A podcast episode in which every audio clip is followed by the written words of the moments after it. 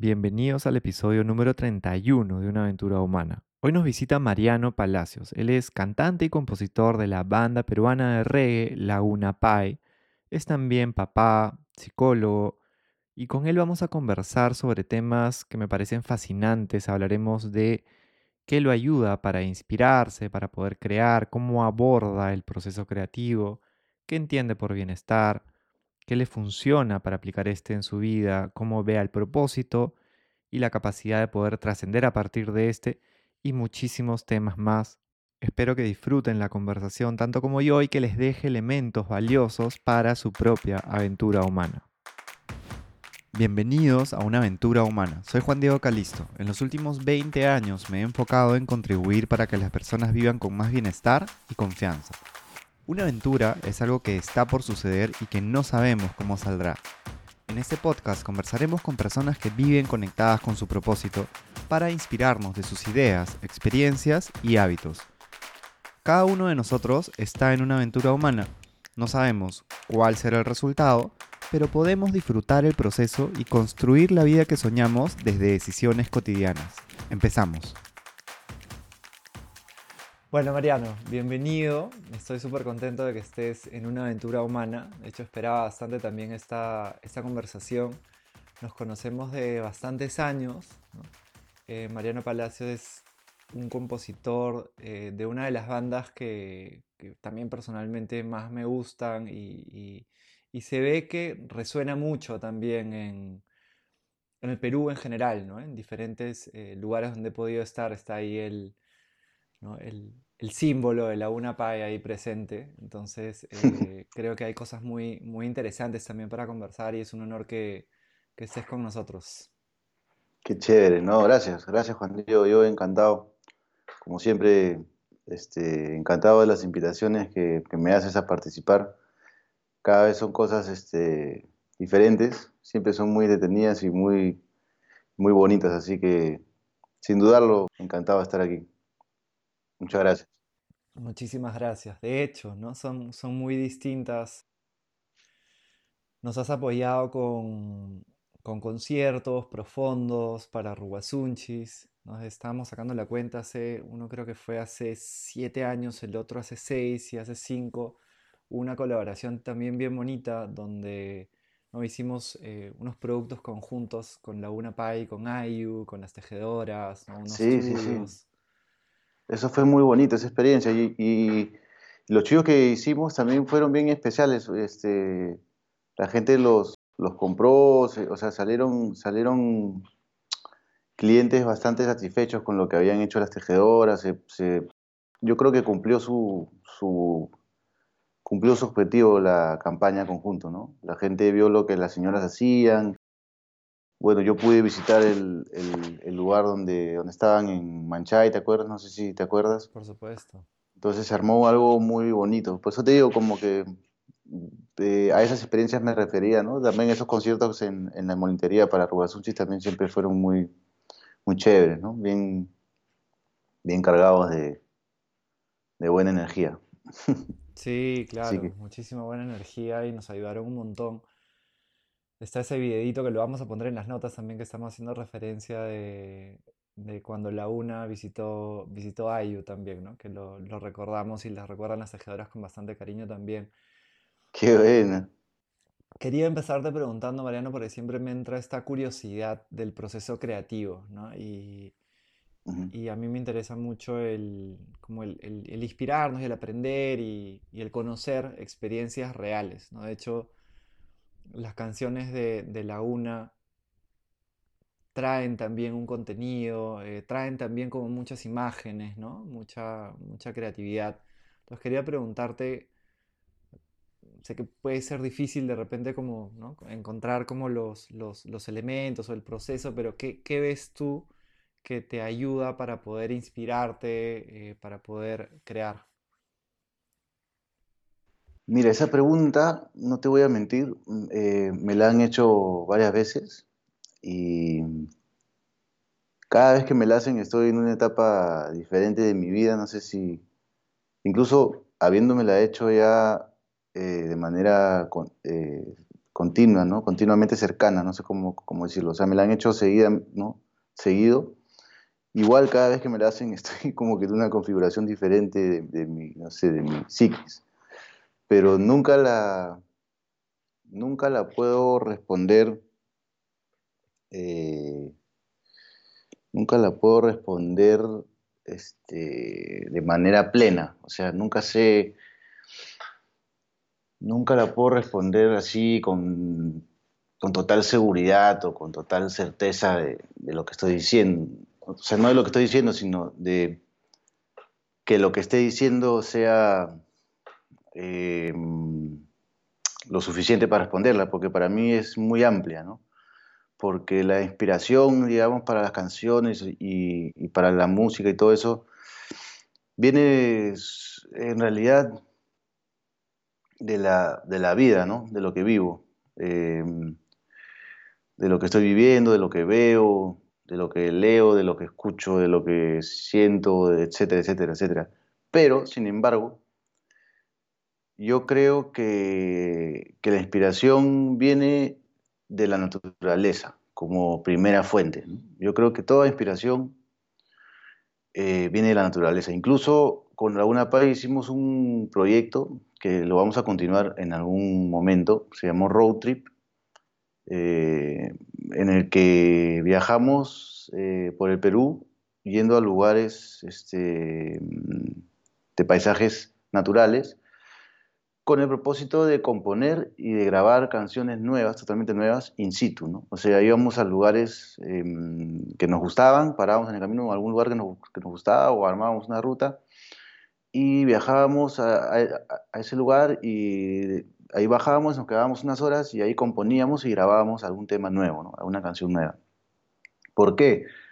Para demostrar que, toda, que la mayor fuente de inspiración es la naturaleza, es la vida, o sea, la, la inspiración es natural, es la vida misma, yo creo que para mí es la inspiración. ¿no? Entonces, creo que de ahí se desprenden todas estas cosas que te digo, ¿no? De lo que estoy viviendo, lo que, lo que hago, lo que, lo que está pasando alrededor, lo que, de lo que soy consciente. Entonces, no sé cuál es la respuesta indicada, porque en cada, eh, en cada etapa de mi vida he, tenido una configuración diferente de, de, lo que estoy viviendo, ¿no? No sé si me explico, no sé si me estoy enredando mucho o si me estás entendiendo. Sí, te estoy entendiendo, sí. Eh, entonces, este, con toda modestia lo, digo así, ¿no? Creo que la, creo que la inspiración me viene de, la experiencia y, del, lugar en donde estoy, ¿no?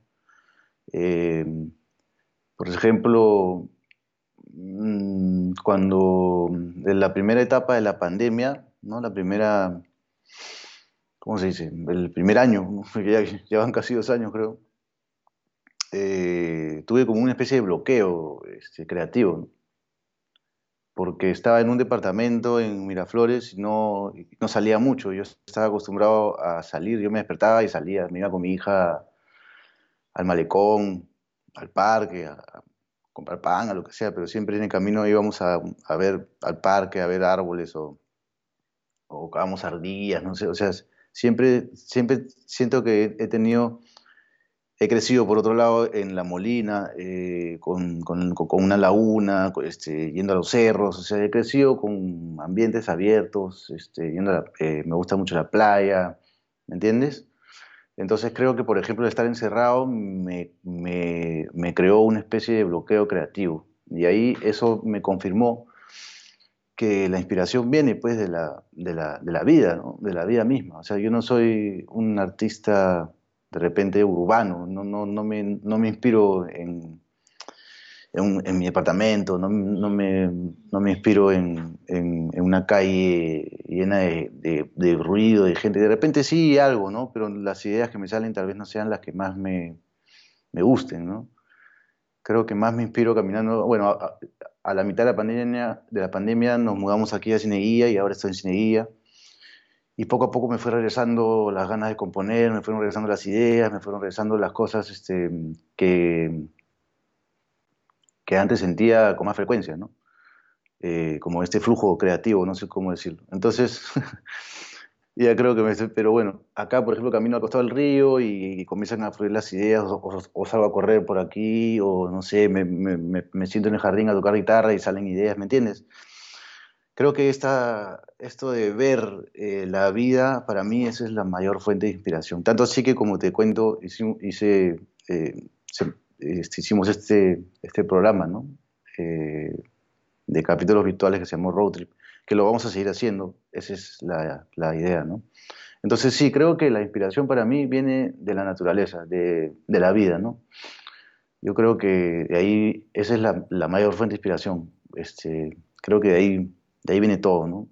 Mm, gracias por compartirlo. De hecho, mientras hablaba se me venían varias imágenes. ¿no? Una, claro, como así, viendo la referencia de, de, de muchísimas de sus canciones, como hay estas, ¿no? Como estas como metáforas que vienen de la naturaleza, ¿no? Del río, ¿no? Hay, hay, muchas, ¿no?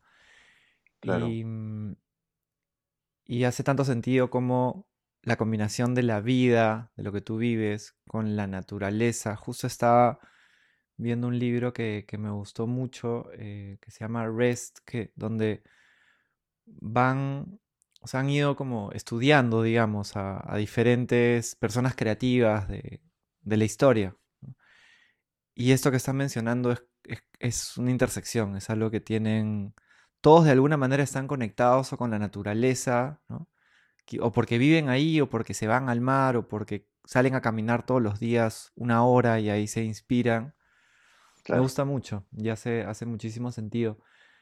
Tenía también otra curiosidad en el proceso creativo, claro, tú te inspiras y, tienes como ya una idea de, por dónde podría ir la canción, tienes ahí como algunos elementos.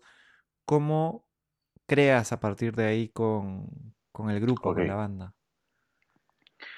Hay varias vías, eh, con la banda sobre todo, ¿no? Empezamos, si quieres, si me permites explayarme un poquito para, para explicarlo bien por ejemplo, primero eh, vayamos a cómo a, lo que sucede conmigo, ¿no? Como individuo. Entonces, primero me inspiro, salgo a caminar, se, me, van.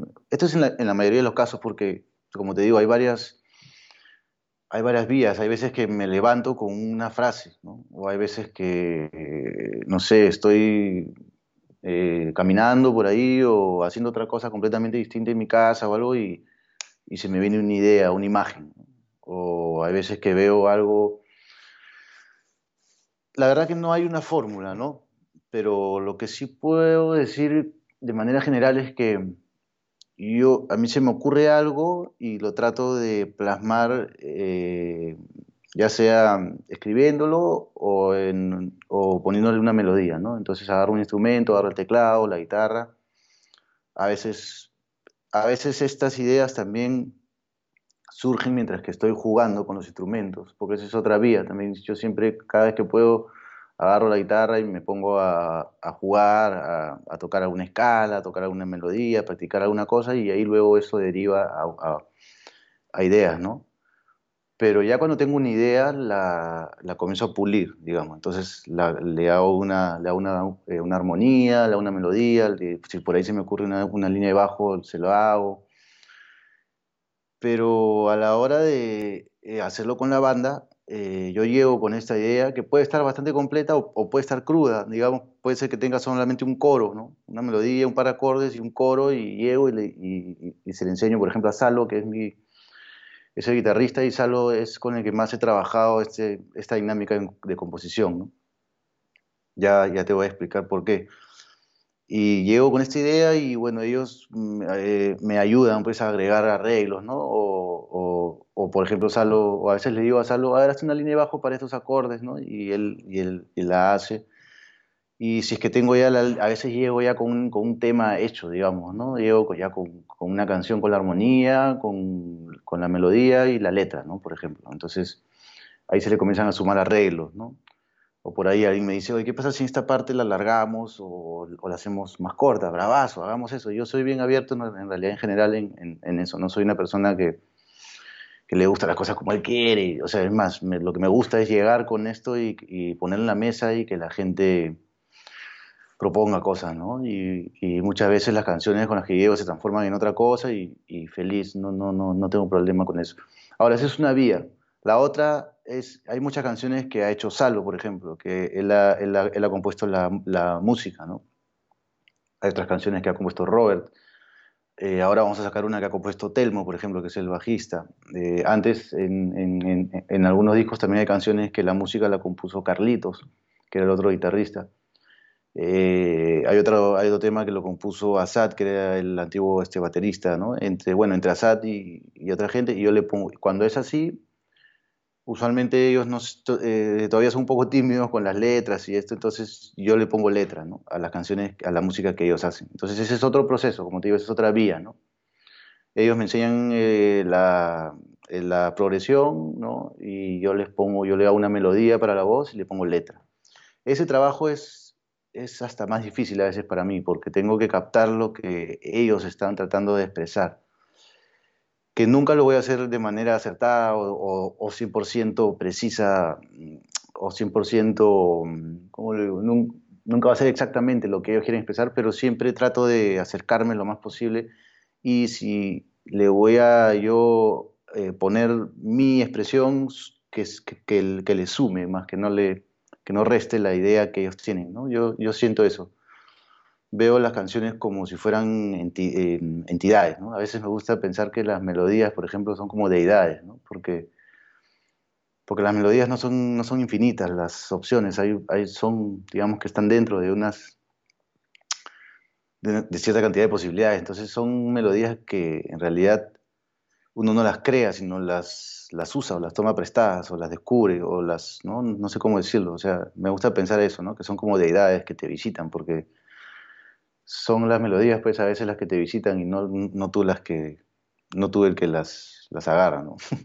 a veces se, te viene una melodía y, no se te va y, es, y a partir de esa melodía, esa es otra vía, por ejemplo, si me, me, viene, una melodía, la tarareo y luego le pongo letra, que es más o menos el mismo proceso que cuando ellos me traen un tema y le tengo que poner letra. Entonces, ese es otro proceso creativo para mí, porque tengo que mm, eh, o sea, mm, tengo que crear o componer una letra que entre en esa melodía sin que le quite ritmo, sin que le quite esa mm, identidad que ya tiene, ¿no? No iba a decir personalidad, pero no son personas, sino que, no melodías, pero es... bueno, podríamos, imaginémonos que, que tengan personalidades, ¿no? Entonces, ese es otro trabajo, ¿no? Como te digo. A veces, por otro lado, se hace de apuchitos. Yo tengo algo, ellos tienen otra cosa y la juntamos y se va, entonces se hace como una especie de Frankenstein.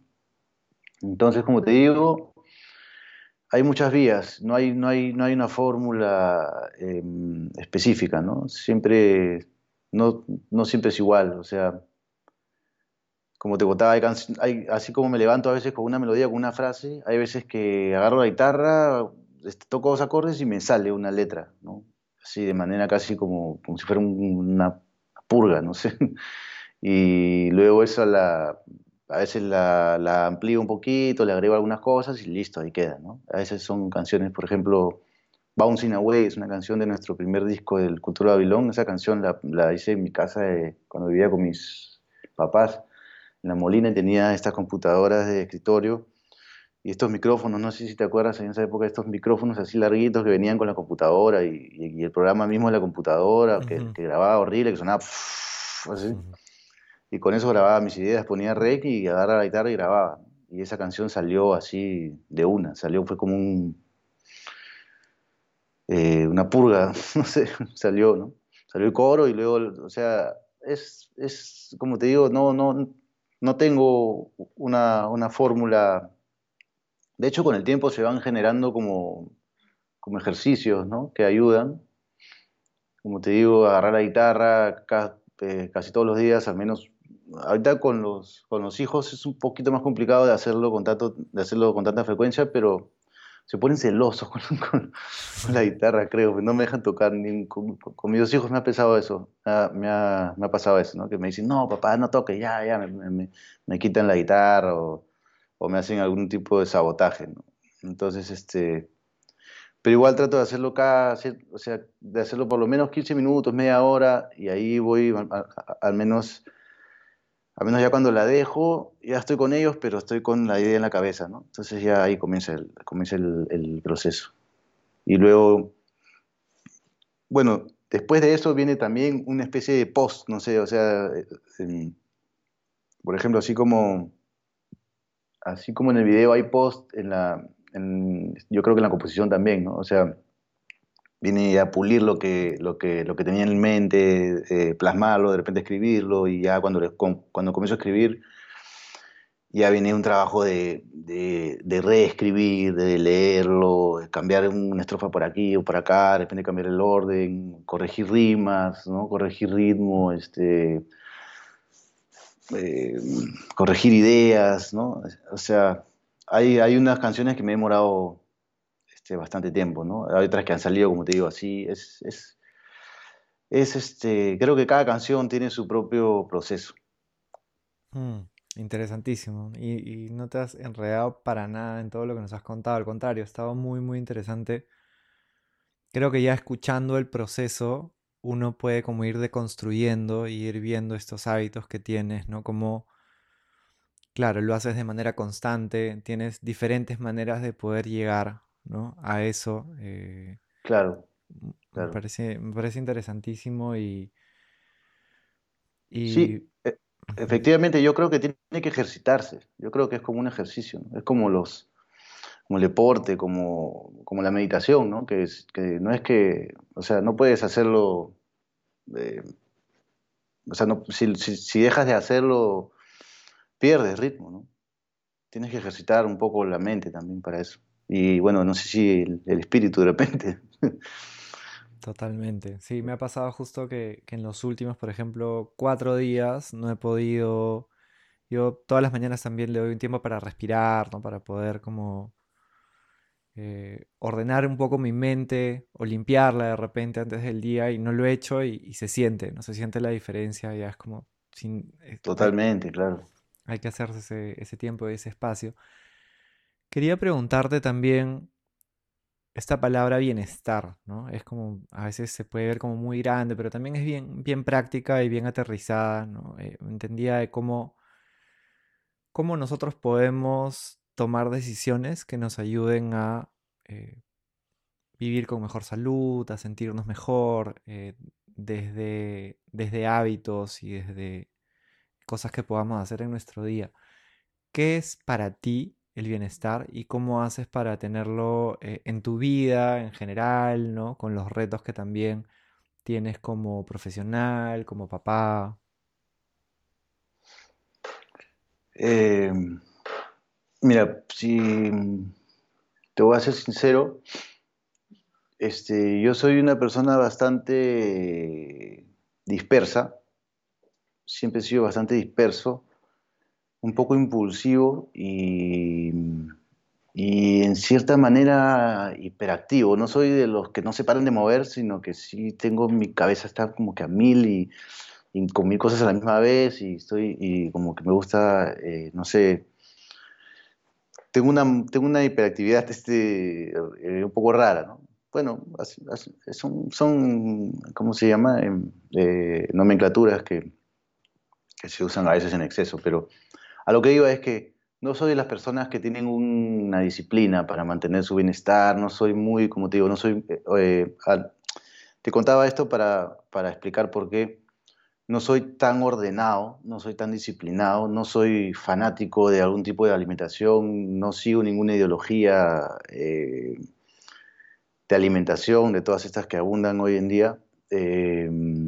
soy bastante normal, o sea, para mí, eh, eh, el, sin embargo, el bienestar es muy importante para mí. Sí, sí, lo cuido, pero a mi manera, no sé si me entiendes. O sea, no, no como, le hago mucho caso a mi cuerpo. Si me encanta comer, por ejemplo. Me encanta comer, es una de las cosas que... Claro, hay, gente que dice que, no hay que comer por, por placer y que es un horror comer por placer, pero a mí me gusta comer, o sea, y dudo que a un león no le guste comer, ¿no? O sea,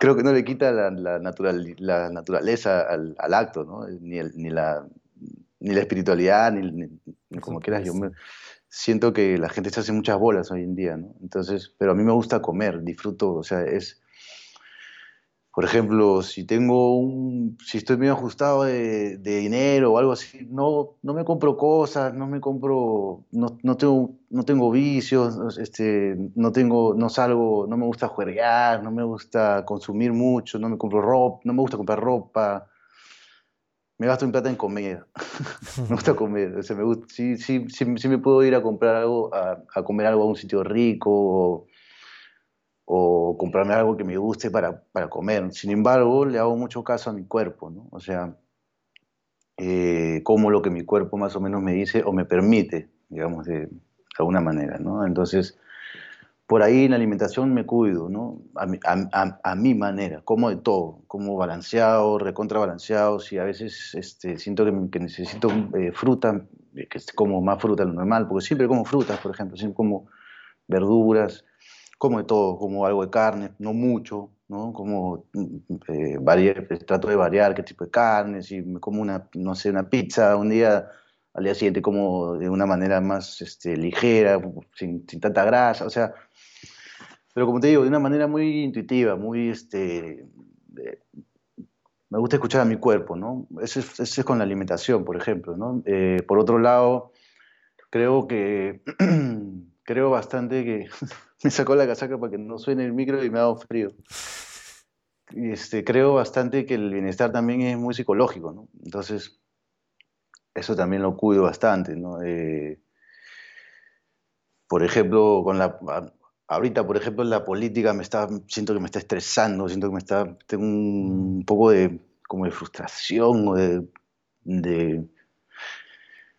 tengo muchos sentimientos ahí que me están afectando, entonces tengo que de alguna manera canalizarlos, ¿no? Entonces, ¿qué hago? Trato de tocar un poco más de música, trato de hacer deporte, ¿no? Yo hago deporte no solo para mantenerme bien físicamente, sino también mi personalidad me lo, me lo exige. Necesito botar energía porque si no mi energía se va a, a, mi, a mi mente, ¿no? Y, y, pienso más de lo debido y, me, y me cuesta más este, mantenerme tranquilo, calmado. Por otro lado, me gusta sentarme a respirar, como, como, como, eh, creo que lo haces tú. Eh, últimamente lo he estado haciendo más en las noches, cuando mis hijos se duermen, porque las mañanas me, levanto con ellos así, medio zombie, y bajamos allí con mi esposa, nos turnamos a veces para quién hace el desayuno, cosas así. Entonces cuando se duermen ellos, me tomo un tiempito y me siento a respirar y hago mis, mis ejercicios de respiración y a veces mis, meditaciones, ¿no? que tengo, tengo algunos mantritas, algunas técnicas ahí que uso. Me, me, me, gusta últimamente, este, vi que hiciste un podcast sobre el agua fría. Bueno, yo vengo bañándome con agua fría ya un par de años y siguiendo un poco el método de Wim Hof, que también apenas puedo lo hago. hago el ejercicio de respiración y aparte la, la, la, exposición al frío, bueno, con la ducha fría o me meto a la piscina ahora en invierno, por ejemplo, ¿no? Cuando, cuando estaba el río, aquí en Sinella me metía al río. Eh, cosas así, trato de hacer deporte. ahorita estoy haciendo bastante jiu-jitsu. Eh, estoy empezando, verdad. Soy, soy este, un. Creo que soy un. Eh, me gusta mucho ser aprendiz de algo nuevo. Siempre trato de hacer algo nuevo. y así, bueno, leer, ¿no? Me gusta también leer. He dejado un poco leer también por los, por los, por por los hijos, un poco. Pero eso, o sea, no, no, no soy una persona muy metódica, no tengo una, una metodología de bienestar, no, no, no, soy la persona indicada para, para seguir, creo, como, como, como, ejemplo, pero sin embargo sí, sí le invierto mucha, eh, mucha energía a, a, mantenerme bien, a estar bien, a sentirme bien, a sentir que mi cuerpo está funcionando bien, a sentir eh, que estoy que estoy fuerte, que me puedo desplazar bien, o sea, eh, eso, que, puedo respirar bien. Para, para, cantar, por ejemplo, he tenido que también en el tiempo aprender a, incorporar cosas, ¿no? Antes, por ejemplo, fumaba tabaco este, seguido, ya no, hace, hace, hace, hace varios años que dejé el tabaco porque no me hacía bien. Para, para cantar me quitaba un poco de ¿cómo se dice?, de, resistencia, ¿no? Me, cansaba más rápido, me quedaba sin voz, me lesionaba más fácil, me enfermaba más de la, de la, garganta, porque en esa época viajaba bastante en aviones todo, y los aviones son lo peor para, para la garganta, los aeropuertos. Eh, ¿Qué más? No sé, no sé, esas son las cosas que hago en realidad. Trato de, mantenerme feliz también, ¿no? De, ah, bueno, hay algo muy importante, perdón si estoy hablando mucho, a veces, a veces hago eso. Para nada. Para mí hay algo muy importante que sí me gustaría contarte, este, que lo descubrí hace, varios años y, es la gratitud. Eh, pero no la gratitud como un hashtag o como, poner, este, o no, este, como decir gracias a cada rato, no, no, sino es como la configuración de tu psiquis a la gratitud, ¿no? Eh, eso lo vengo practicando también, o sea,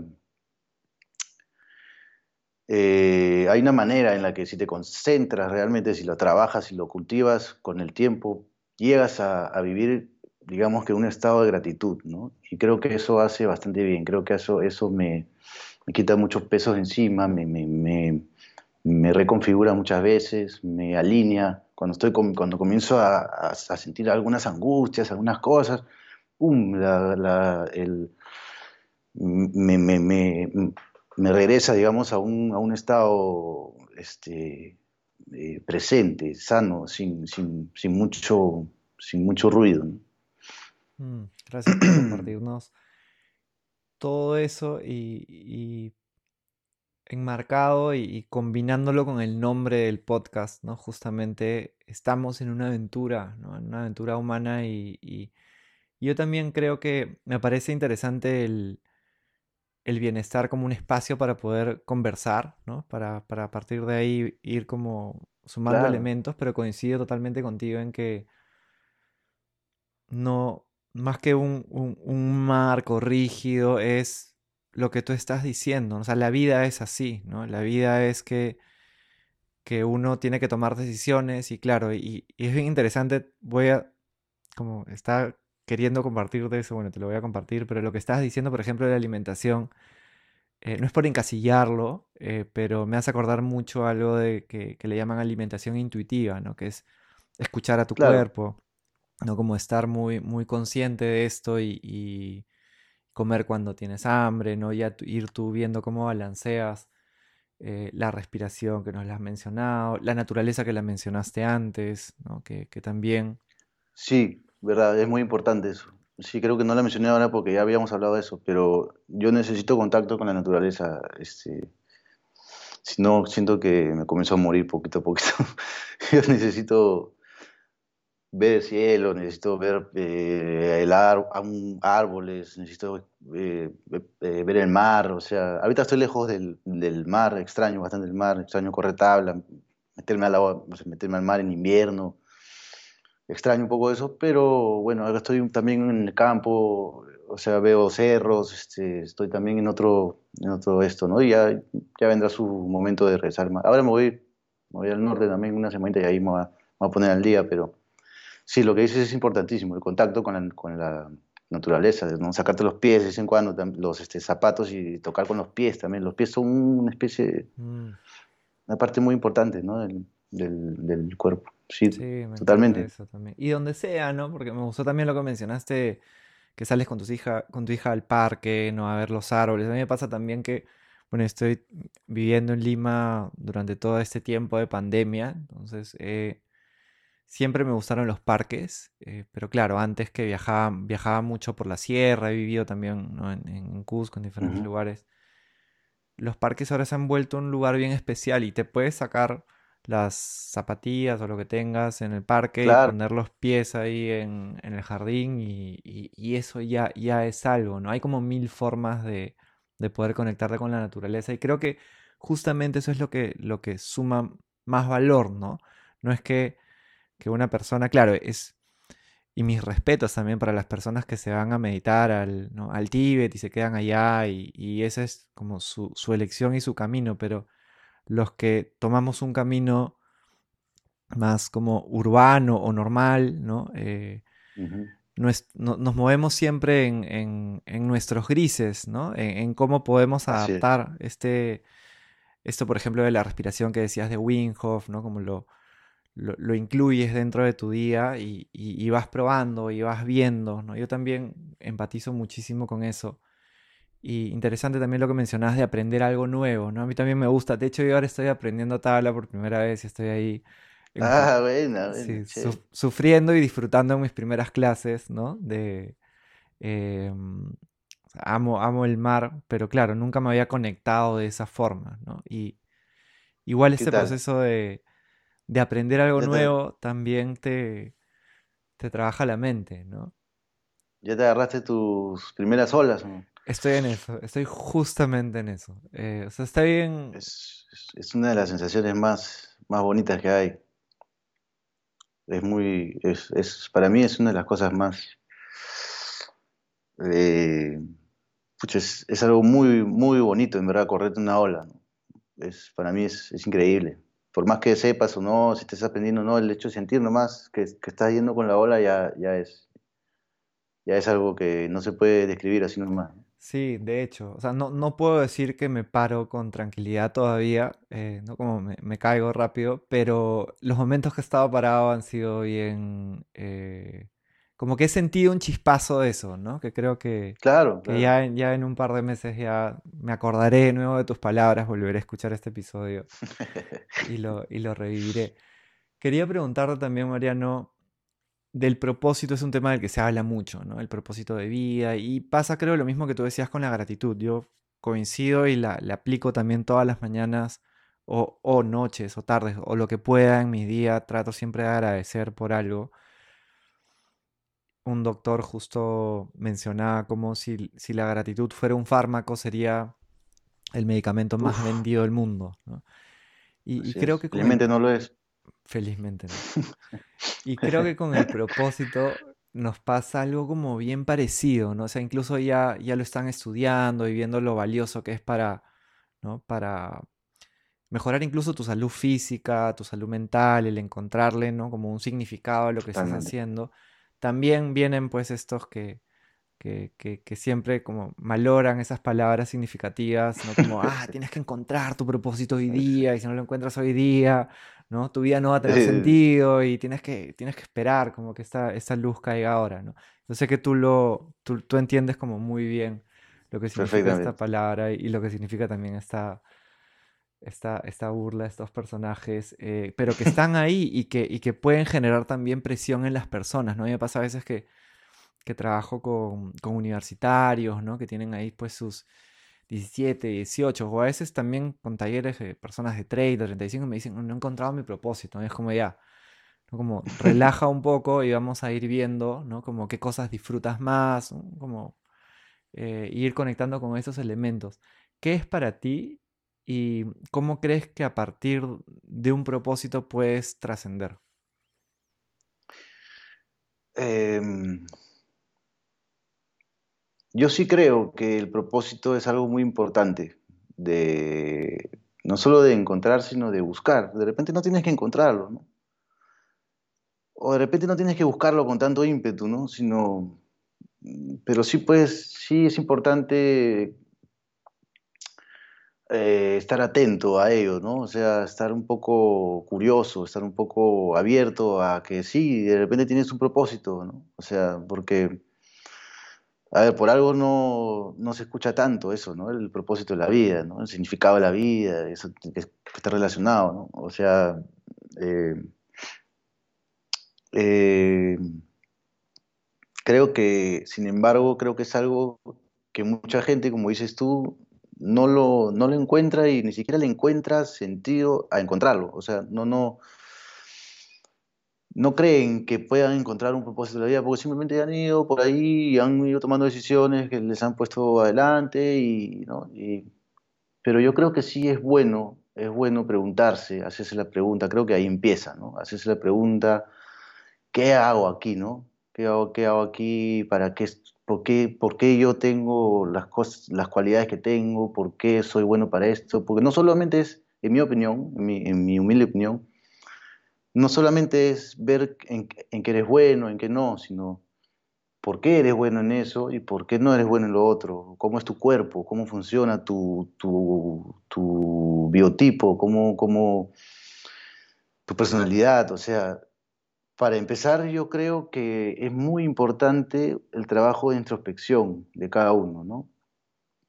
El trabajo de autoconocimiento, el trabajo de reconocimiento, ¿no? El trabajo de, de, autoestudiarse, así, así, lo, así lo llamo a veces yo también tienes que como que estudiarte a ti mismo, ¿no? Durante, durante tu vida y eso nadie te lo enseña, ¿no? Eso nadie te lo va a enseñar. O sea, lo, más cercano a ello, digamos, de un colegial es cuando llega a secundaria y le hacen estos tests este, vocacionales que en verdad creo que no se acercan mucho a, eso, ¿no? Claro. ¿A ti qué te salió? No me acuerdo, yo nunca le presté mucha atención, la verdad, a eso. En esa, época menos, todavía era un, un, rebelde sin causa que todo lo que me decían me valía. Claro, claro. Pero, pero sí, pues a veces eran cosas ridículas, eran cosas que no, no, que no tenían mucho, eran, o sea, respondías unas preguntas y ya creo que te salía, y no es eso, ¿no? Sino es, ahora, por otro lado, tienes pues un montón de gente que, que sobrevive, ¿no? O sea, que como, y, creo que me incluyo de, de, alguna manera, o, sea, ¿en qué momento, no? ¿En qué momento encuentro mi propósito? Pero entonces el propósito es algo más como se convierte más como en algo interno, hasta un poco filosófico, ¿no? O sea, es, es este... No creo que sea tan específico, ¿no? Eh, por ejemplo, un día llegué yo a la conclusión de que mi propósito era comunicar de repente, por eso me gustaba escribir canciones, ¿no? por eso plasmo ideas y mensajes que la misma naturaleza tiene y que todo el mundo los, los ve y de repente mi, propósito es plasmarlos en canciones que sean digeribles para ustedes o para alguien y que las escuche y, y se le prende un foquito, ¿no? O sea, de repente mi propósito, como lo dijo Tupac una vez, el rapero, me pareció genial, es de repente él no va a cambiar el mundo, pero de repente alguna de sus canciones le puede prender el foquito a alguien que sí lo va a hacer, ¿no? O sea, entonces su propósito no es cambiar el mundo, sino de repente comunicar todas estas cosas para que otros se inspiren y, se sumen a, esta, a, este trabajo, ¿no? Entonces,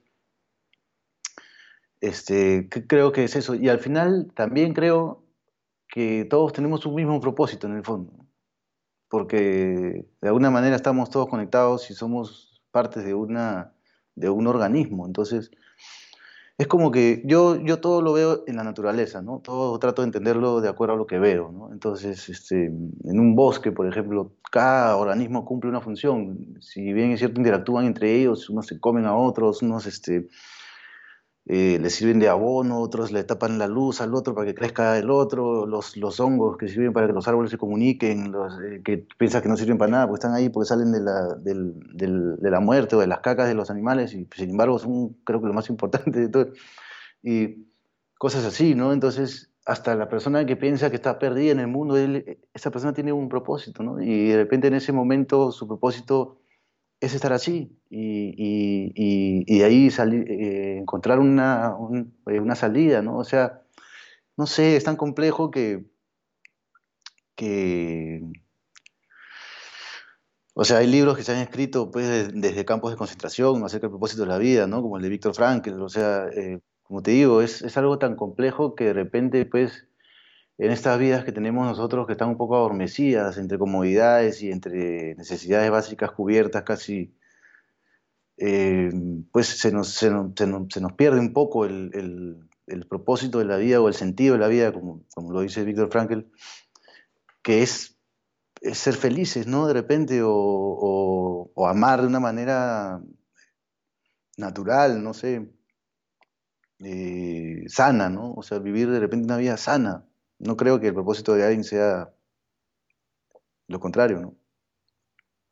Entonces, no sé, en, estos temas sí me, sí me voy por las ramas, a veces sí me enredo un poco, pero eh, como te digo, yo, yo al menos en mí eh, creo que el propósito de mi vida es, es ese, ¿no? Este, es comunicar por medio de canciones las cosas que, que siento, las cosas que veo y que no solo yo, sino eh, todos, ¿no? O sea, tratar de, plasmar en una canción lo que mucha gente siente de repente, y por eso de repente tengo cierta sensibilidad para algunas cosas y por eso tengo cierta dificultad para otras, ¿no? Entonces, Eh, por lo menos por ahora creo que ese, creo que por ahí va, ¿no? Súper interesante. Esto se me venía a la mente la canción Libertad, ¿no? Que se le ha escuchado a, tantas personas justamente como esta chispita, ¿no? Que y yo me incluyo también, ¿no? Hay, varios, varios, días que es como, por ejemplo, con, con Rúa, cuando las cosas están, eh, bueno, sabemos de que las, siempre son altos y bajos, ¿no? Entonces en estos momentos más difíciles, más retadores, está esta imagen, ¿no? De ponme una reja enfrente y la treparemos, ¿no? Como... Claro. Em, prende esa chispita. Y creo que en general cada canción, como tú decías, sí me hace mucho sentido, tiene su personalidad, ¿no? Se le ven sus personalidades y de repente sí, sí. un día es eh, vamos con fe, otro día de repente es resiliencia, otro día de repente es libertad, otro día politicanto. Entonces, eh, hace muchísimo sentido y, y creo que nos has, nos has regalado elementos muy valiosos que se conectan mucho con hacer algo que tú disfrutes y y a partir de ahí ver cómo, cómo eso puede, puede sumarle también a, otras personas, ¿no? Algo que, también quería preguntarte es que por lo que te conozco, ¿no? Y, las interacciones que, hemos tenido y lo que te percibo también, veo algo que es poco común en, en un cantante que es eh, humildad, ¿no? Eh, que es coherencia, que es...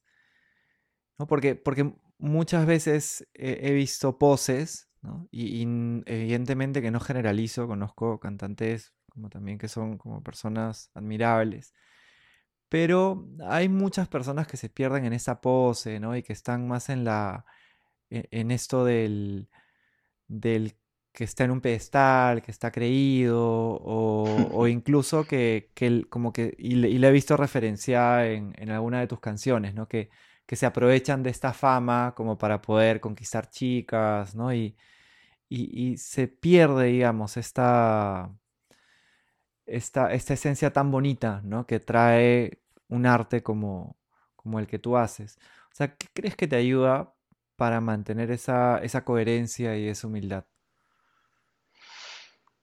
Mira, la verdad, primero que nada te agradezco que me digas eso. Creo que es un cumplido en, mí, para mí, un cumplido bastante, bastante bonito. El hecho de que me percibas así, de esa manera, me hace, me hace muy, me da mucha satisfacción.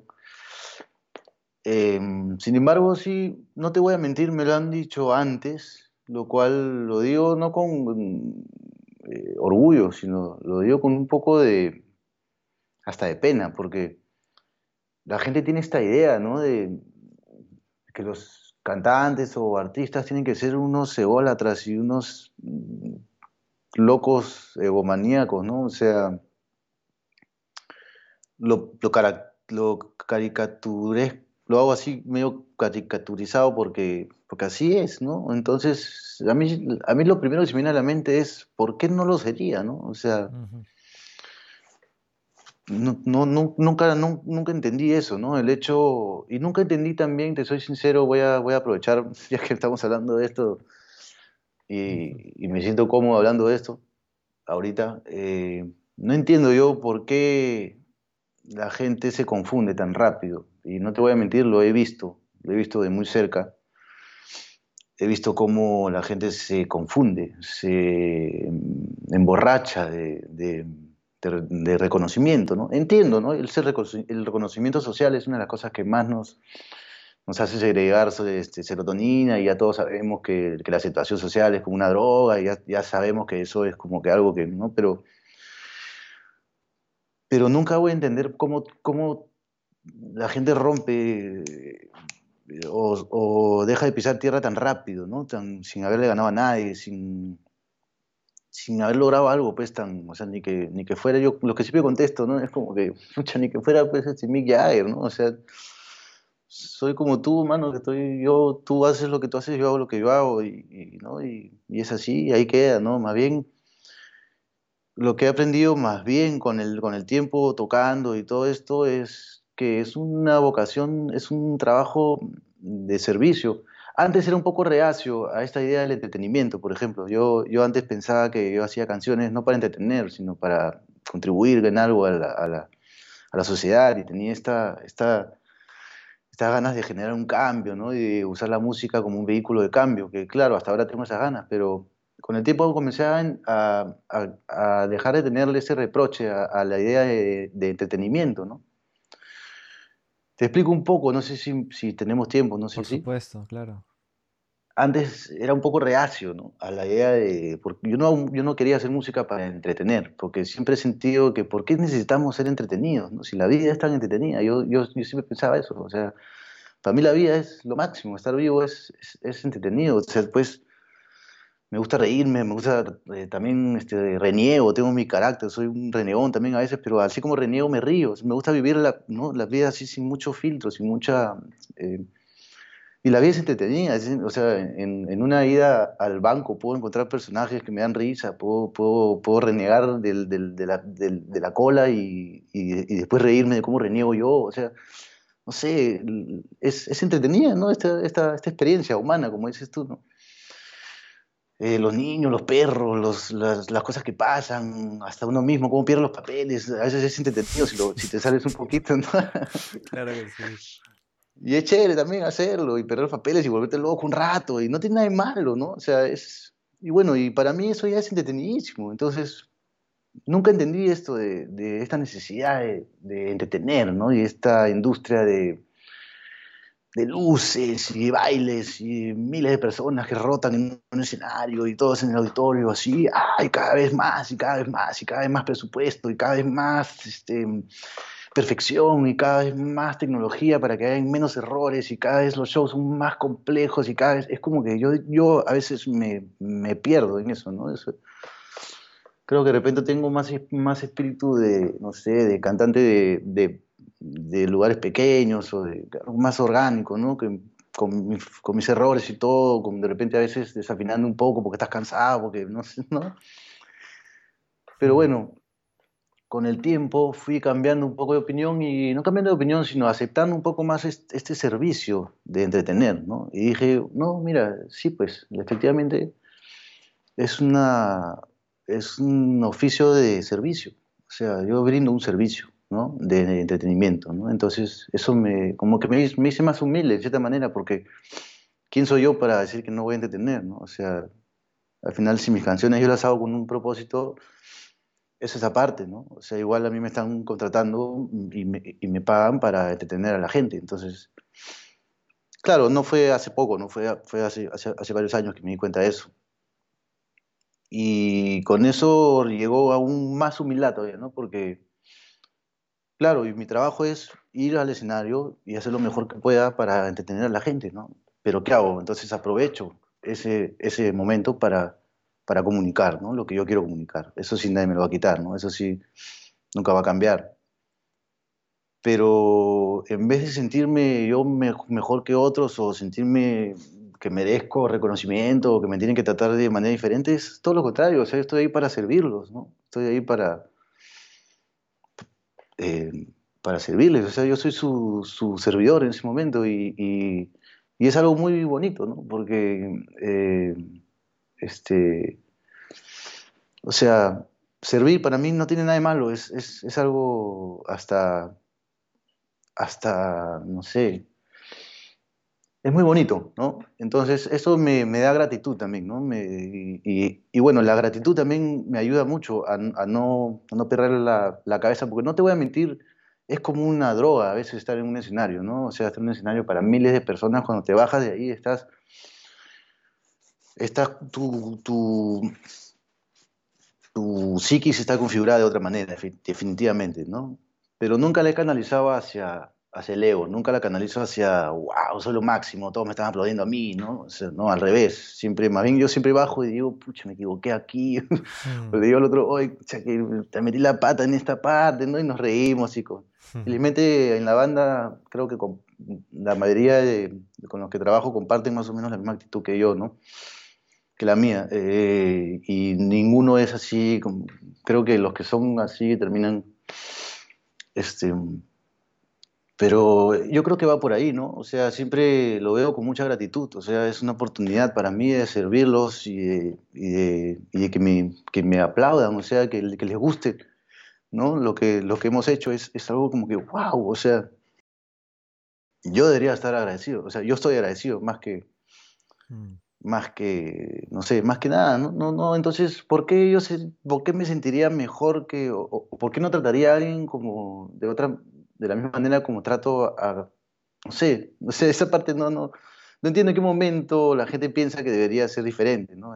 ahí es donde, donde me, me, choca, porque también encuentro que la gente muy, es muy fácil y no sé si es en todo el mundo, pero yo siento que aquí en el Perú la gente muy fácil pierde la, la, la, la sencillez o la, o la...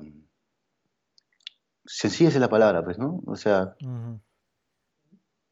Y eso, está, eso es un poco raro. Yo creo que es una falta de identidad que hay como generalizada en, en, la gente. Lo veo también en, el, bueno, lo veo en muchas partes. Y hay que trabajar eso, ¿no? Porque no tienes por qué no, no, no ser este, humilde o no ser sencillo, ¿no? Y bueno, por otro lado, siempre yo he admirado eso, siempre he admirado a la gente sencilla, siempre Mira, he conocido a, algunos de mis ídolos en el, mundo del reggae, por ejemplo, y algunos se me han caído así, porque los he conocido y he dicho, ah, no, es que no, no, no practica lo que predica, ¿no? No, no, no, no, este, no veía mucha, mucha, mucha coherencia. Entonces, entonces digo, ah, ¿qué, qué, qué es esto? No, no, no, no es, y se me, se, se me cae un poco, pues, ¿no? En cambio he conocido, por ejemplo, a Clinton Fearon, por ejemplo, que es un, es un, artista de reggae que para mí es un ejemplo eh, tremendo, es un humano así, un ser humano increíble, sencillo, te va a tratar, te trata a ti como, o sea, es, es una persona con la que puedes conversar, o, sea, olvídate, es, es, un, es un, maestro, es el tío, ¿no? Y bueno, eso, ¿no? O sea, nunca, no, la verdad no, no, no tengo, no tengo una explicación, no, no, no, no sé, simplemente simplemente soy así y, no veo por qué no serlo, ¿no? Gracias por compartirlo. Creo que Porque creo que puede, puede inspirar a bastantes personas de manera cruzada también, ¿no? Creo que ibas a decir fútbol, coincido, ¿no? Muchas personas del fútbol al toque ya se marearon, ¿no? Y ya son eh, y, creo que en, en, en, cualquier campo, ¿no? Incluso... Sí, y usar ese ejemplo no, no por juzgar a, las personas en el fútbol, sino porque es el ejemplo más, eh, eh, digamos, evidente, ¿no? visible. Sí. Como que terminan jugando para la cámara, ¿no? Es, es bien rápido. No sé si tú has visto esa, ese... Hay un switch ahí como que como que ya no, es tan importante que le salga bien una jugada, sino que ya es como para cámara, o sea, y terminan como que tirándose o, o, hasta les, yo siento que les causa satisfacción el uff, ¿no? Y, pero que como, si sale en la cámara, ah, ya es suficiente, no mm, sé. Claro. Y las, y las interacciones también con las personas en la calle, ¿no? O sea, es como bien fácil y y puede hacer que muchas personas se pierdan también en el camino, ¿no? Como porque están más concentrados en otras cosas. Lo que sí también hay que agregar, porque siempre me ha gustado ser, ser, ser justo, ¿no? y si hablamos de una parte, que de la otra, también la gente en la calle a veces es un poco irrespetuosa. Entonces, hay mucha gente que tiene fama o que tiene eh, un público, digamos, masivo, y que en la calle lo reconocen todo, que genera una, una coraza, ¿no? una defensa. Es más, las personas que te llevan, por ejemplo, que te contratan a un evento o algo, o la gente de, de, seguridad que te acompaña a veces cuando sales de uno de ellos, ¿no? Y hay público y la gente se te acerca, ellos tienen como que te defienden, ¿no? Como que, oh, no, Y te dicen, no, no, tranquilo, yo tengo... Entonces ahí yo siempre trato de, no, tranquilo, o sea, no te preocupes, ¿no? Yo, yo, yo salgo, yo, yo me las arreglo. Pero es verdad que, claro, yo no soy, pues, este, no sé, no, eh, sé qué ejemplo hay ahora. Iba a decir Mick Jagger, pero creo que está un poco desactualizado. no soy yo Justin Bieber, ¿no? Imagínate Justin Bieber, o sea, lo ven, olvídate, la gente pierde. Hay, hay, un, hay algo que pasa con el fanatismo que pierden ya la noción de, respeto, la noción del espacio, o sea, ya es algo también de locos, ¿no? Entonces la gente también tiene una actitud a veces en defensa, ¿no? Es una manera de defenderse. Entonces hay que ver eso también, ¿no? Porque es, creo que es lo justo, ¿no? No, no hay que juzgar tanto eh, así a primera vista, ¿no?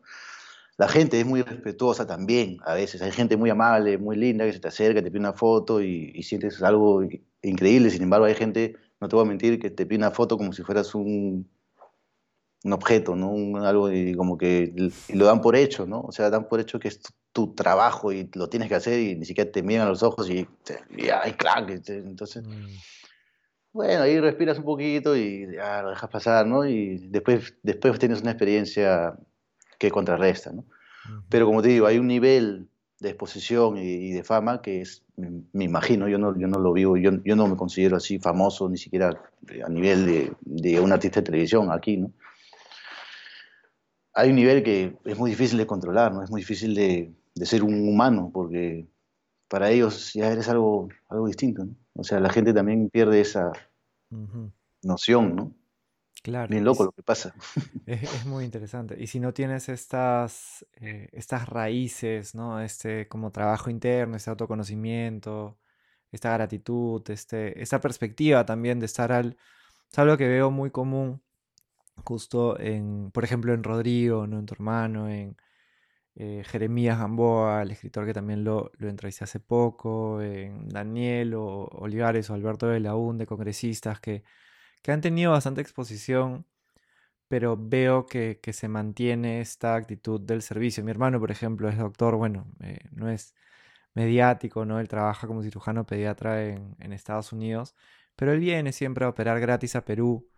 Eh, todos los años, sus vacaciones, gran parte las toma viniendo y, y, no es tampoco que lo está comunicando mucho. Bueno, ahora lo comunico un poco más porque es parte de una organización que es Red de Corazones que se dedican a eso, entonces parte del vehículo también donde busca contribuir, pero tiene muy claro también, así como, como tú también lo tienes y como, y como lo tienen creo que todos los invitados de una aventura humana, este foco en el servicio, y, es algo creo que muy importante como para, para que personas que están empezando a conectar con una pasión y que van a, ir em, caminando por su aventura, lo tengan, lo tengan muy presente. Em, quería preguntarte si tú te fueras a, eh, imagínate a, algún lugar de la naturaleza que te guste y tengas unos días, ¿no?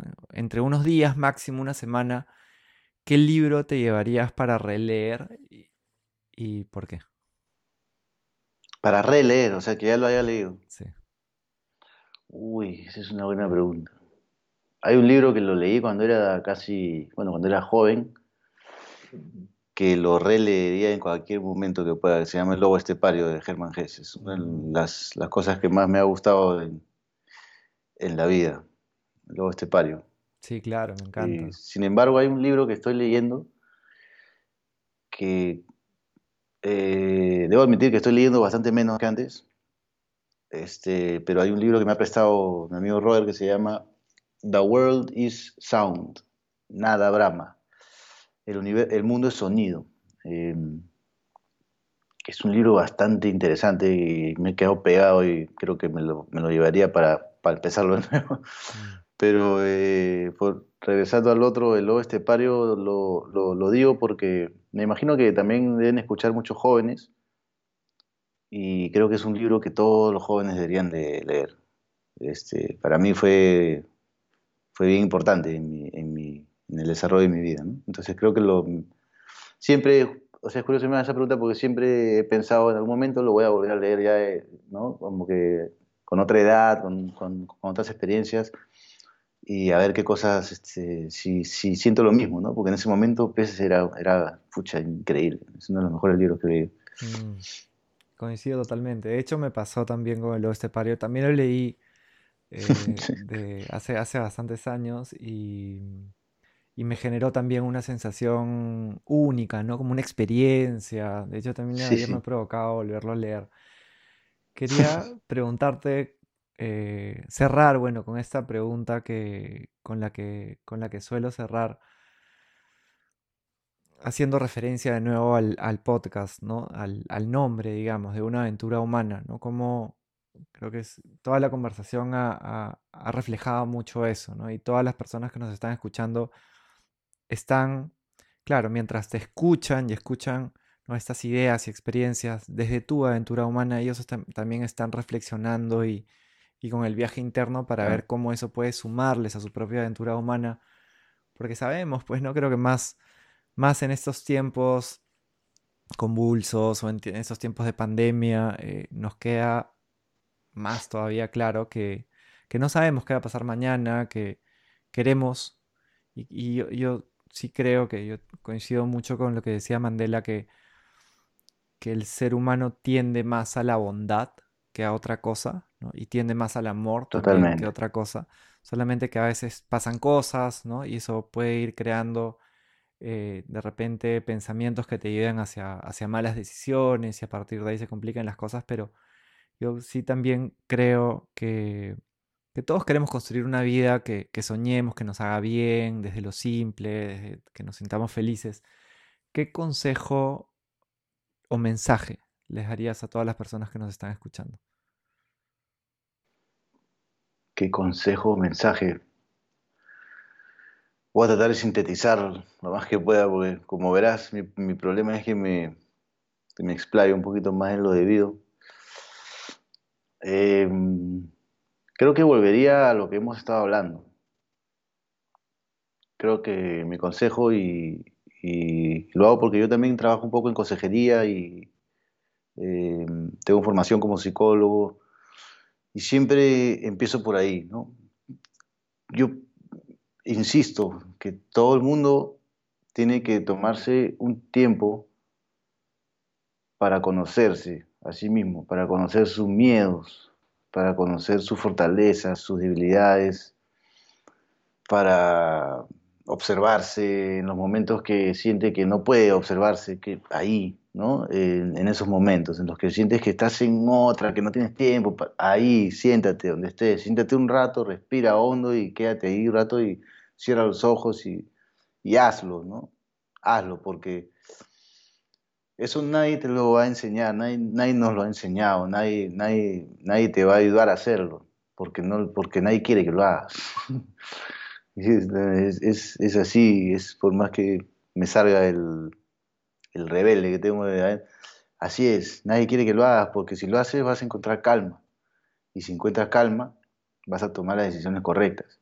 Si encuentras calma te vas a dar cuenta que lo que buscas es amor y buscas paz y, significado. Y, eso es para mí lo que tenemos que hacer todos, porque ahorita las cosas te empujan como que a, a emociones como la frustración, como la impotencia, como el odio, ¿no? Eh, lamentablemente, como te digo, ahorita estoy un poco yo con, con esto de la, de la, política porque si hay algo que detesto en el mundo es la gente que capitaliza el resentimiento y la pobreza y la ignorancia y el odio y las diferencias. La gente que capitaliza eso para mí genera una especie de, de me provoca meterles un lapo.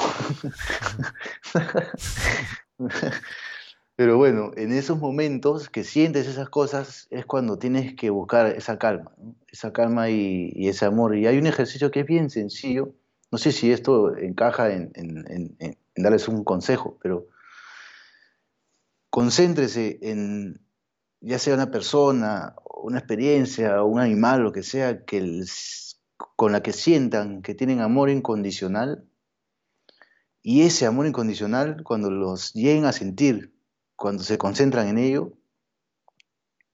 multiplíquenlo.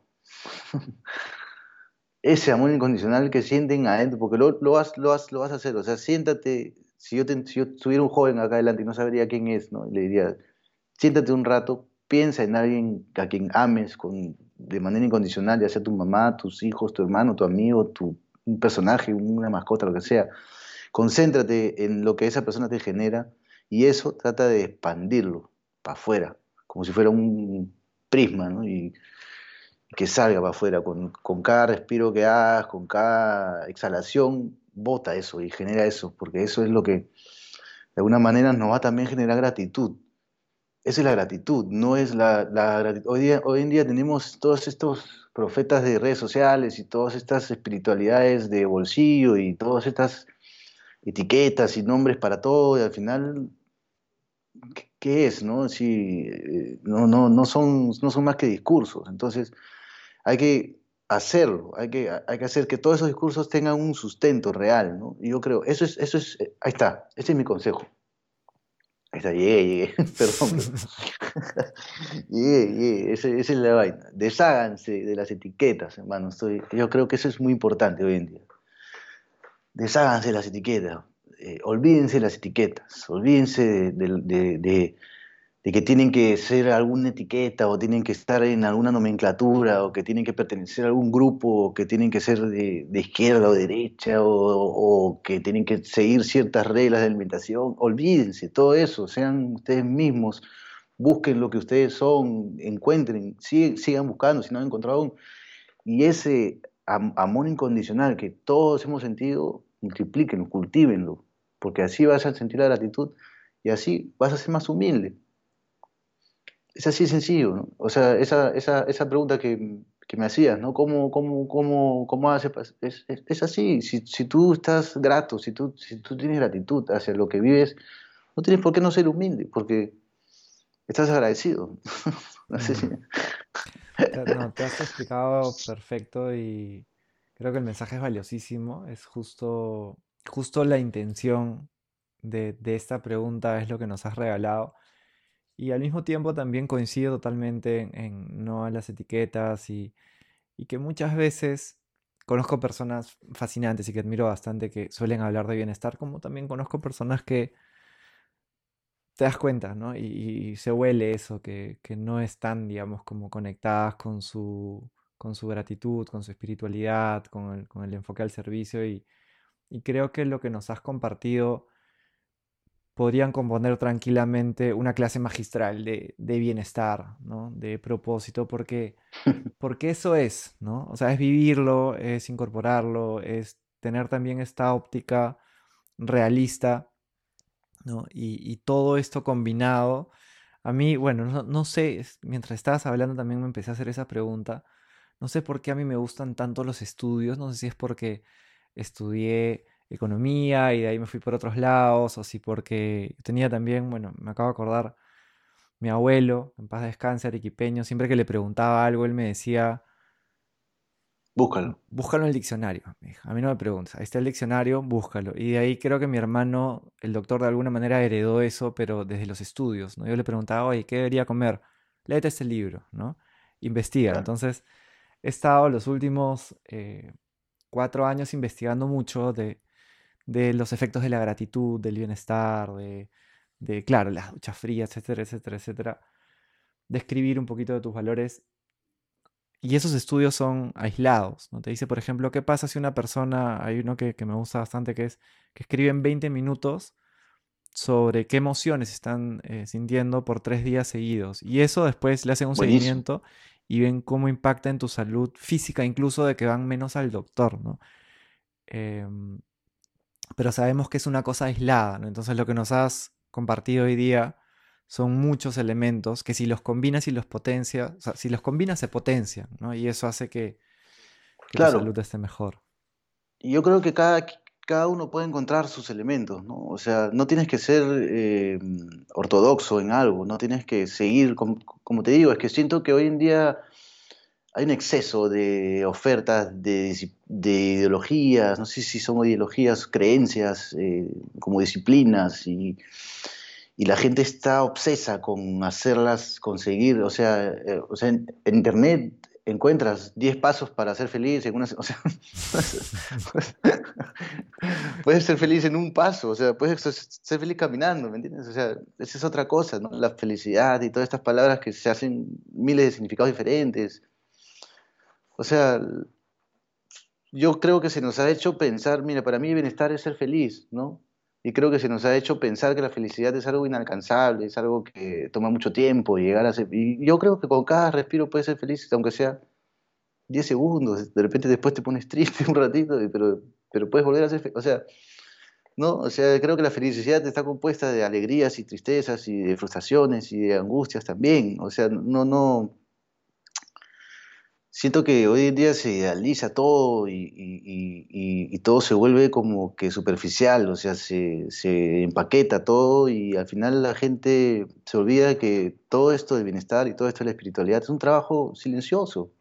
No tienes que enseñarle a nadie lo que estás haciendo, no tienes que, no tienes que contagiar a otros, no tienes que sanar. Está esta, esta obsesión por ser curados, ¿no? este, por, por, con el uso de las plantas, por ejemplo, la gente, hay, hay, mucho, hay mucha esta de sanarse y el healing, ¿no? Y está bien, es, ¿no? Las plantas son este, medicinas, pero,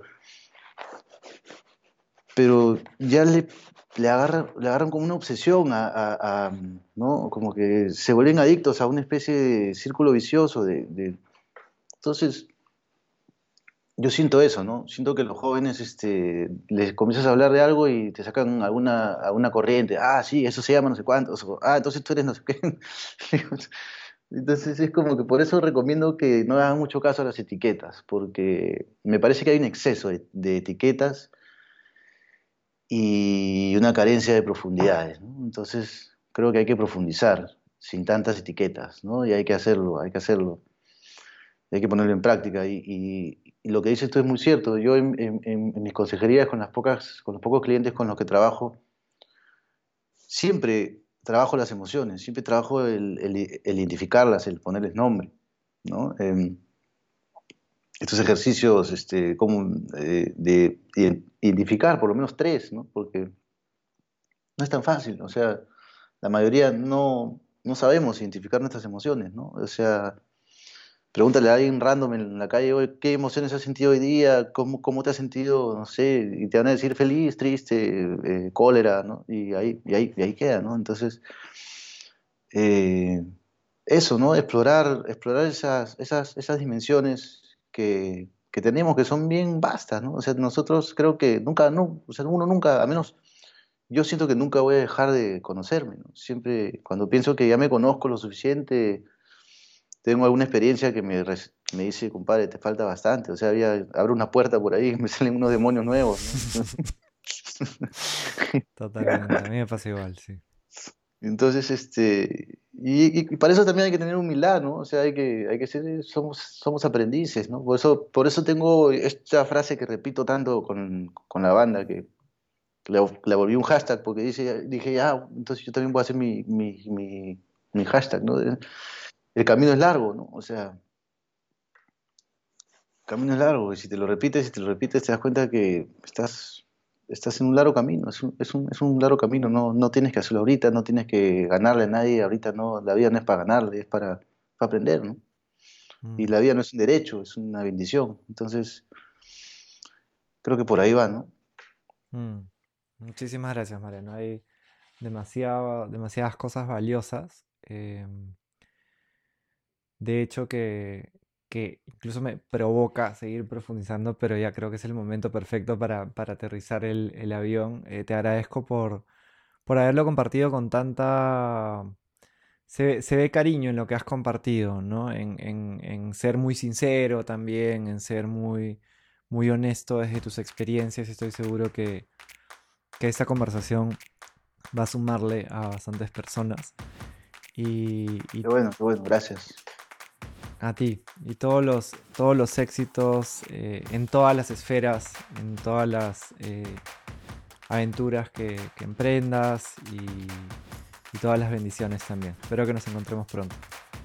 Igualmente, Juan Diego, mi hermano. Un fuerte abrazo. Y gracias a todos los que, si alguien ha escuchado hasta aquí, gracias por escuchar.